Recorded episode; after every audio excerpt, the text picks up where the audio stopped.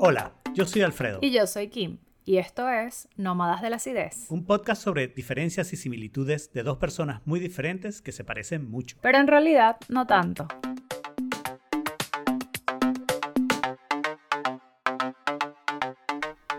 bienvenidos a otro episodio bono. En este caso se trata de la pregunta que contestaremos votada por nuestros oyentes del episodio 29 llamado Convivencia.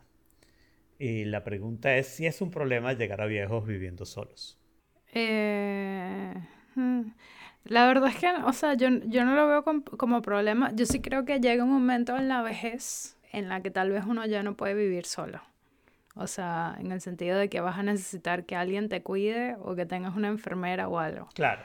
Entonces, eh, pero pero no, ¿cuál es el problema de vivir solo, viejo? Pero yo creo que aquí la pregunta va más a decir, ok, pero ¿qué estás? O sea, es soledad emocional. O sea, no es tener a alguien al que tú le pagas y te cuide. ¿Ok? Que eso sí, estoy de acuerdo contigo. Hay un momento en que ya no vamos a poder valernos por nosotros mismos. Aunque la tecnología y la medicina, quién sabe, tal vez logremos que todos nos estemos muriendo repentinamente de, de, ataque. Pero, pero yo creo que ahí viene, o sea, voy a decir algo que tal vez va a sonar un poco filosófico, pero yo creo que ahí viene el problema de no tener embodiment. O sea, si tú tienes una presencia física, ¿por qué no habrías de tener la presencia emocional ahí también?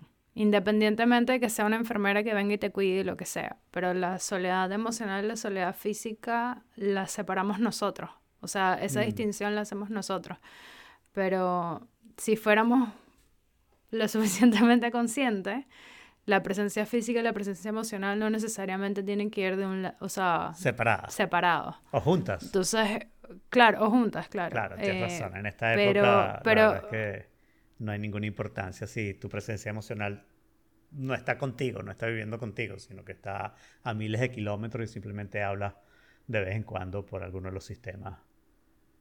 Claro, pero, pero por eso digo que no siento que sea como un problema de estar solo cuando estás viejo, porque, o sea, yo por ejemplo me imagino si tuviera una enfermera, igual como que conversaría y todo lo demás. Ok, pero déjame, en vista de que me tiraste una curva muy eficiente aquí, déjame tratar yo de, de, de contestarte de la misma manera.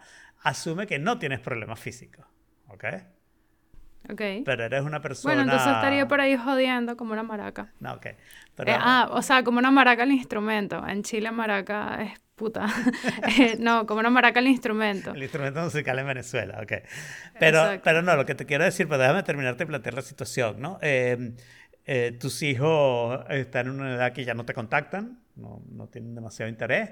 Del resto de tu familia se fue, desapareció, se peleó, se murió. Sí.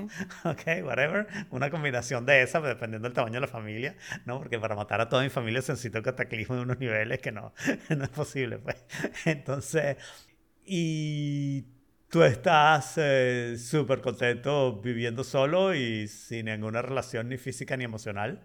O sea, no necesitas que nadie te cuide y no sientes que necesites ninguna tipo de relación. ¿Es eso malo? ¿Es un problema tuyo o eso es ok? Eh, no, eso está bien. Es que eso, eso también es, yo creo que esta es otra arista de la pregunta. O sea, ¿cómo te ves? Hay gente que se ve vieja y sola, completamente aislada y está bien. O sea, hay distintos tipos de personalidades. Eh, entonces, como que no está mal, al menos que tú sientas que está mal. Y si después los demás te dicen como que vos eres un viejo amargado, tú dices, bueno, in fact I am.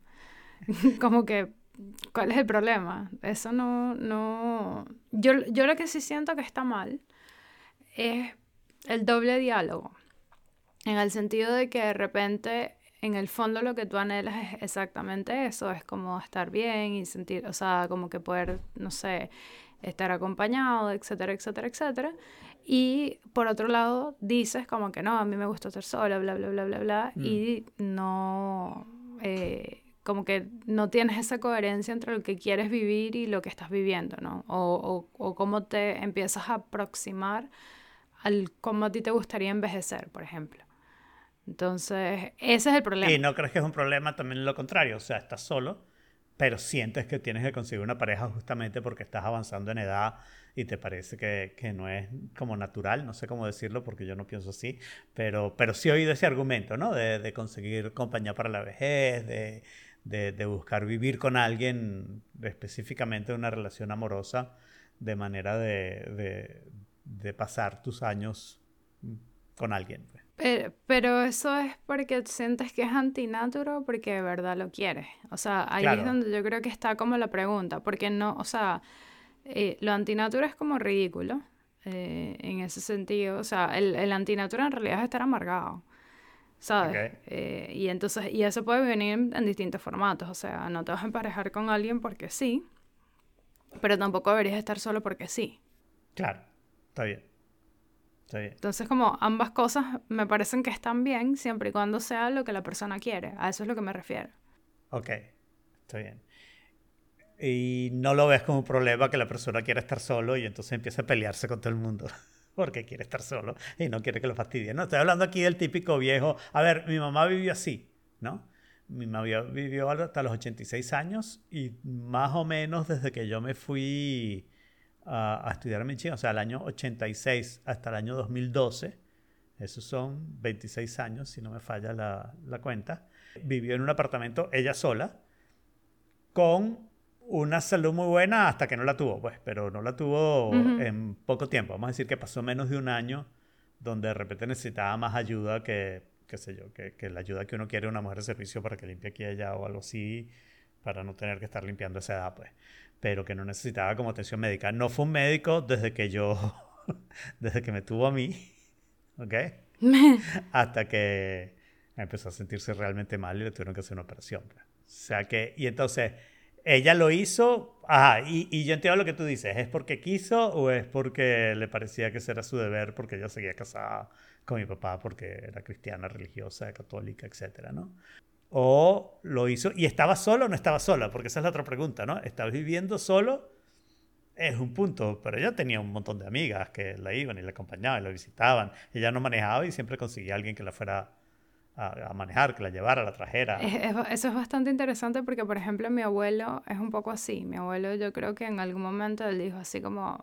Y yo no sé si es como distinto, porque, por ejemplo, los perros o muchos animales cuando se quieren morir, como que se escapan de las casas y, se aíslan, mm. ¿no? Así como para que nadie me vea morirme. Pero ahí yo creo que también vuelve, o sea, se vuelve la pregunta, es como, ¿esto es lo que realmente quieres o es tu forma de lidiar o atravesar la frustración hmm. o no sé, o sea, porque también tienes que ver como que cuál es la historia que tú te cuentas, ¿no? Claro. En el sentido de que, o sea, y es el mismo ejemplo que yo ponía antes, yo conozco gente que dice como, no, yo quiero estar solo y no sé qué y no sé qué más, pero en, en el fondo, como que lo que anhelan en realidad es completamente lo, lo, lo contrario. Pero no tienen como, o sea, yo creo que, y al final creo que eso es un tema de ego, es, es un tema de como no saben cómo después bajarse de esa postura porque eso implicaría que, tu, o sea, según su ego, que su postura anterior estaba incorrecta. Incorrecta, claro. ¿No? Entonces, y es así como que, bueno, yo por muchos años dije esto y ahora de repente quiero otra cosa, hmm. eh, pero ¿cómo me bajo yo de esa escalera, no? Claro. O sea, ¿cómo me bajo yo de esa, de esa posición? Y, y también está lo contrario, ¿no? O sea, una persona que ha buscado pareja toda su vida y toda su vida ha estado tratando de, de tener una pareja, de buscarla, no sé qué. Y al final, cuando ha sido más feliz es cuando ha estado solo, ¿no? Totalmente, totalmente. Entonces es así, o sea, y, y eso es lo, a, lo que, a lo que yo voy, porque por ejemplo, en el caso de tu mamá, si se empezó a pelear eh, con la gente como para que la dejaran sola, tal vez era un mecanismo de, de, de, o sea, no tenemos forma de saberlo, porque no mm. tenemos forma de preguntarle, pero sí podemos usar eso para nosotros. Igual no te hubiera contestado, o sea, ella, no era de las que hablaba que se bueno, sentimientos y no sé qué. Bueno, bueno, entonces, de, ya partiendo por ahí, eh, ya eso es un tema, ¿no? Pero, pero yo creo que sí, eso, eso sí es una pregunta que, que nos podemos llevar para nosotros de, bueno, esto lo estoy haciendo por ego o lo estoy haciendo porque esta verdad es mi, mi, postura, o sea, desde dónde lo estoy haciendo, lo estoy haciendo desde la rabia, mm. por ejemplo, de déjame solo y etcétera, etcétera, o porque honestamente esto es lo que yo quiero para mí. Mm. O sea, entonces mi tema es que me da lo mismo que es lo que quieras para ti, siempre y cuando eso sea lo que tú quieras para ti y como el, el, el saber distinguir como, no sé si la palabra es trauma, pero como entre el trauma y el instinto o lo que de verdad, o sea, lo que, lo que de verdad estás eligiendo conscientemente. Son, creo que son cosas como súper distintas. Y yo ya para terminar me gustaría rescatar esa parte que dijiste al principio de la compañía física, compañía emocional, y decir, perfectamente normal no querer tener pareja a partir de una cierta edad, inclusive si lo dijiste toda tu vida que querías tener pareja y que querías pasar tu vejez con alguien, darte cuenta a una cierta edad que en realidad no, y buscarte amigos, mudarte a una comunidad de personas de edad y pasarte el día haciendo yoga en la piscina o whatever, lo que sea que hacen en esas comunidades, y, y, estar feliz con amistades, jugando cartas o whatever it is you want to do, ¿no? O sea, Claro, eh, y yo creo que también esa es otra cosa, que, a ver, incluso si de repente tu mayor anhelo era eh, tener una pareja y trabajar, o sea, entre comillas, trabajaste por eso, mm. por lo más que, o sea, lo más que se puede trabajar al respecto, porque, porque como que entendamos que eso a veces no nada más, de, o sea, no es que a veces, es que nunca depende nada más de ti porque depende también de que haya otra persona, que esa persona quiere lo mismo, etcétera, etcétera. O sea, son un montón de condiciones complejas, por así decirlo. Y si no pasa, también está bien. Y yo creo que eso también viene con otro proceso reflexivo, ¿no? Entonces, después, ok, ¿cómo yo asumo que esto que no pase, mm. lo, o sea, ¿cómo, lo manejo, ¿no? O sea, porque incluso hay gente que se queda viuda joven. Mm. O sea, o se queda, o no sé, por, ejemplo, planifica un estilo de vida para, no sé, su vejez y por circunstancias no se da, o se queda viudo, o no sé, algo, tienen un accidente, lo que sea. Entonces es cómo le haces frente a eso. Sí. Muy bien, bueno, mm. creo que está contestada la pregunta. sí. Así que nos despedimos. Nos vemos en el próximo episodio. Chao. Chao, chao. Salimos cada dos semanas. Pueden suscribirse en su aplicación favorita. Los links están en nómadasácidos.com y mantenerse en contacto con nosotros a través de nuestra cuenta de Instagram Nómadas Ácidos. No sean tan básicos.